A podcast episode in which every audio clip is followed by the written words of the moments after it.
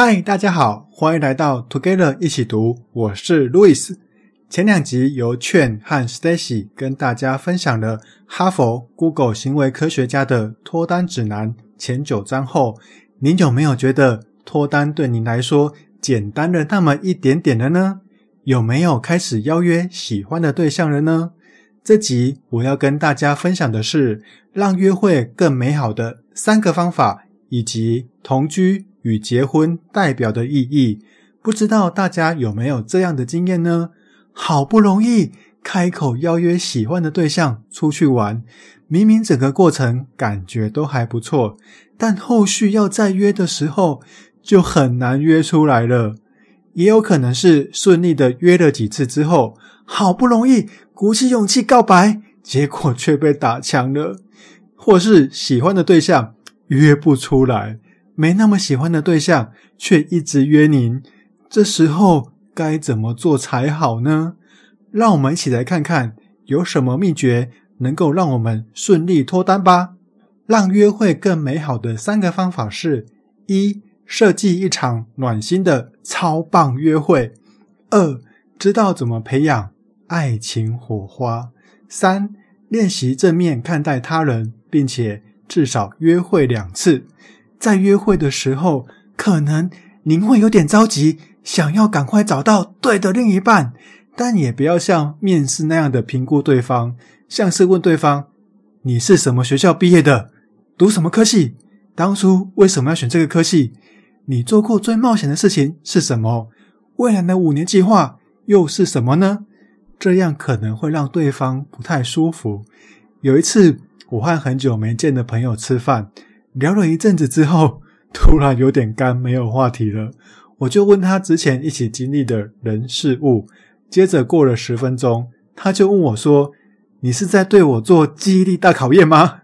所以一直追问别人，应该不是一个聊天的好方法。首先要跟大家分享的第一个让约会更美好的方法是设计暖心的超棒约会十个步骤。步骤一：借由约会前的仪式。改变心态，我们可以先请一个好朋友给我们鼓励，让自己觉得有自信；或是也可以做几组开合跳，让自己的心跳加速，试出脑内飞，我们的心情就会变好。接着就可以带着自信和愉快的心情，开启一场约会。步骤二：仔细挑选约会的时间和地点。找一个自己可以很放松的时间去约会，并且记得要和对方并排而坐，或是一起散步。因为当两个人没有眼神接触的时候，双方会比较容易讲话。步骤三：选择创意活动，像是可以去唱歌、骑脚踏车、一起去买菜，然后煮饭，或是可以在 YouTube 上面看一支喜欢的音乐影片。一起学习怎么跳舞，这些都很有创意吧？而且可以更容易和对方建立关系。步骤四：展现出你所做的努力，让对方知道您为这场约会设计活动的过程中做了怎样的努力，这样对方会更珍惜您的付出。步骤五：放开心去玩，欢笑可以产生多巴胺，并且强化我们的行为。让我们想要做更多同样的事情，您只要让对方多大笑几次，这样下次对方才想要再跟你约会。步骤六：跳过寒暄，使用拦腰法聊天。刚开始见到对方的时候，不要说“今天好吗”，也不要说“您住哪里呢”，直接跳到聊天过程的中间，直接说：“哇，你一定不知道我来这里的路上发生了什么事情。”这样就可以快速建立亲密感。步骤七，不要急着展现自己，而是要让对方感觉良好。优质约会的重点在于和对方建立连结，不在于表现自己。我们可以试着多聆听对方说话，让他们多讲一点，这样会让对方觉得自己受到了欣赏，进而深化两个人的连结。步骤八，少滑手机。许多证据显示，手机会阻碍人们之间的连结，所以记得约会的时候一定要把手机收起来，不要放在桌上，也不要拿在手上。步骤九，做一个精彩的结尾。如果一起吃饭的话，记得在餐后加点一份好吃的点心，或是在结束道别前，给对方一个有意义的赞美，这样就能让对方留下美好印象。步骤十，运用约会后八个问题来有效体验这次的约会。因为有时候我们感觉今天的约会很好，但这可能是因为晚餐吃饭的餐厅气氛很好，也可能是今天去玩的景点很漂亮，也可能是刚刚玩的游戏很有趣，但是对方不一定是自己喜欢的类型。约会后八个问题可以让自己确认心中的想法。问题一：对方引发出我的什么性格？二：约会的时候我的感受是如何？身体是放松的还是僵硬的？三：约会结束的时候，我感觉是更有精力了，还是感觉更疲惫了？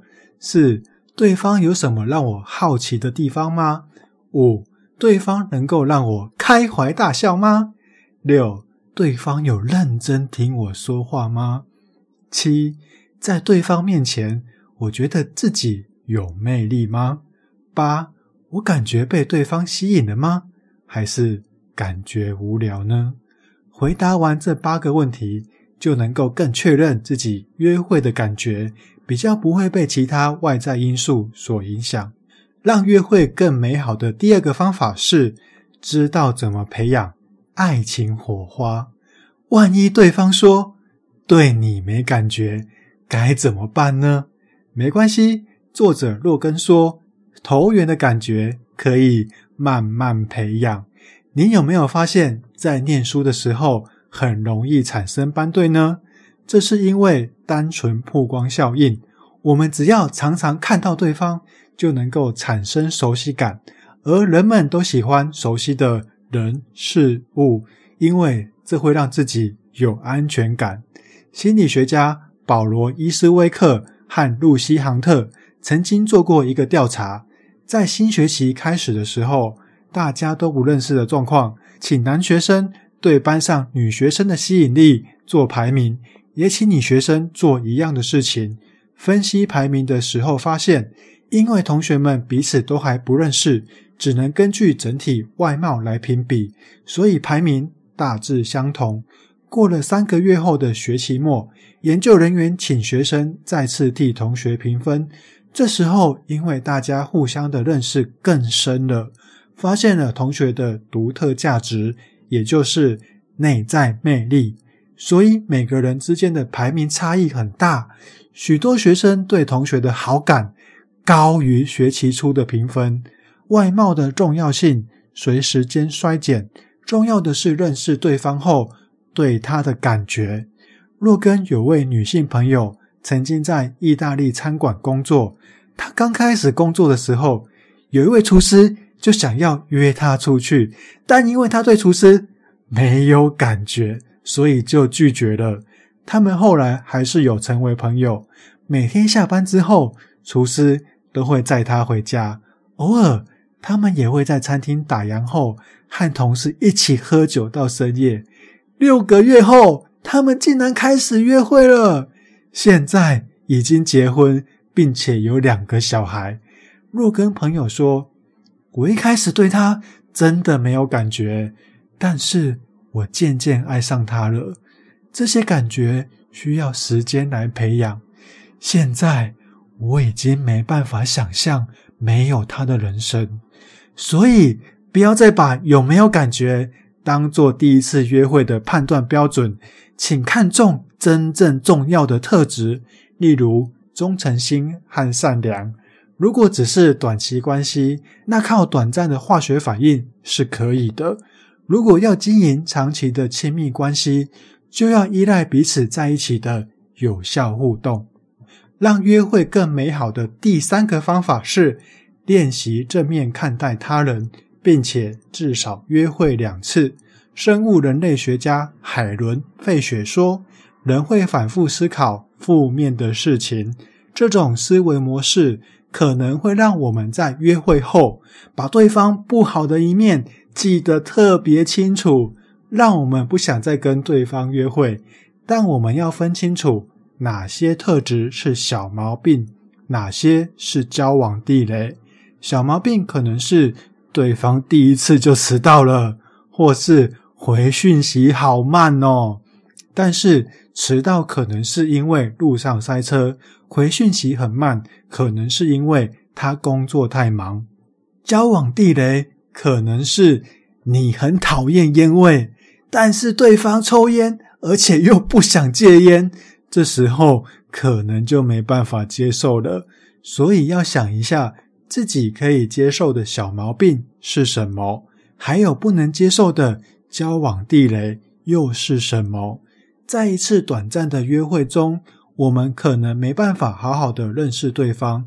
我也听过一些已婚的朋友说，他和另一半刚开始认识或是第一次约会的时候，其实都没什么感觉，但是莫名其妙的多约了几次之后，就觉得诶，对方还不错哦。于是开始交往，到后来也结婚了。所以我们在约会的时候，也可以设定至少要和对方约会两次以上，这样我们才不会错过机会。或是在约会后，我们也可以想一下对方有没有什么优点，至少写出五个以上，以免不小心错过优秀的潜在对象。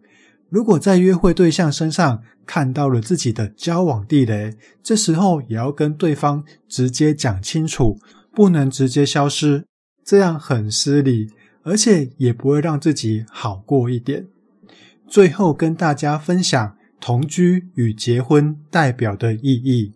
行为科学家厄玛·齐马和迪利普·索曼曾经做过一项关于决策点力量的实验。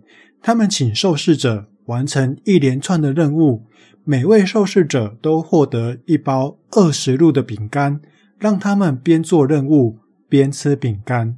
饼干有三种包装模式：第一种一整条二十片；第二种用白色蜡纸分成好几段；第三种用彩色蜡纸分成好几段。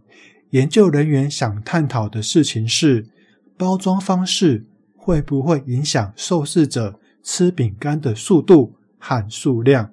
实验结果发现，用彩色蜡纸把饼干分成好几段的包装方式，会让饼干被吃的比较少，而且吃的比较慢。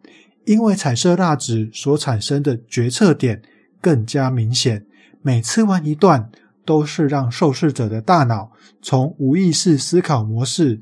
切换到刻意决策模式的机会，比起一整条的饼干和比较容易被忽视的白色蜡纸包装，彩色蜡纸包装会逼受试者思考：我还要继续吃饼干吗？定义关系就是重要的决策点。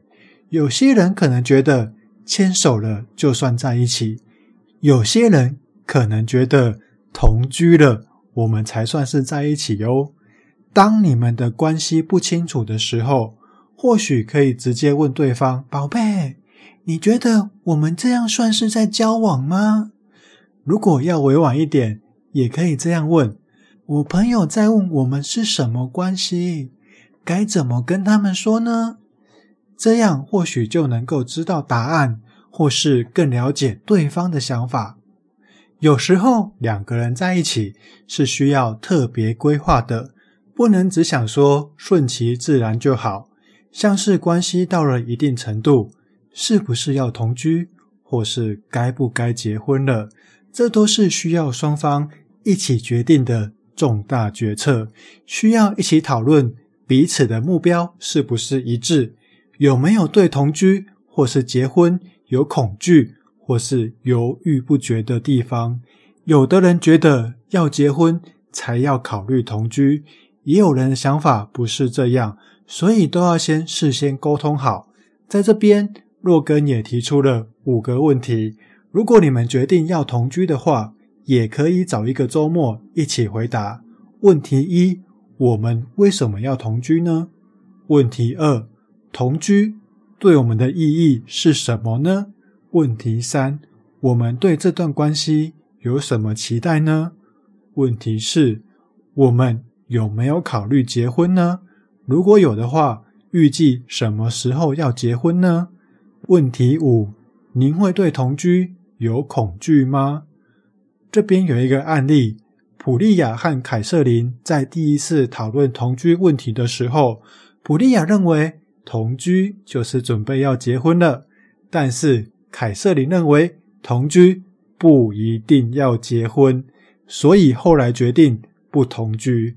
对有些情侣来说，这时候可能就要分手了，但他们没有分手，还继续交往。几个月后，他们再次讨论了这个议题，两个人都觉得对，同居就是迈向结婚的一步，所以他们就同居了。隔年也订婚了。普利亚说：“如果两个人的方向不同，匆忙前进又有什么意义呢？”这句话说得很有智慧，不管对两人关系或是人生都是如此。以上就是我跟大家分享的让约会更美好的三个方法，以及同居与结婚代表的意义。下一集将由 Pola 跟大家分享，万一遇到的人跟自己不合，或是感觉真的不对的话，该怎么知道该不该分手，以及接下来要怎么走出分手的阴霾。如果喜欢我们的节目，也请给我们五星好评，并且推荐给您身边也喜欢阅读的朋友。也欢迎留言写下您有趣的约会经验，或是怎样的时机会让你想要跟对方同居或结婚呢？祝大家有一个愉快美好的一天，Together 一起读，与您下次见。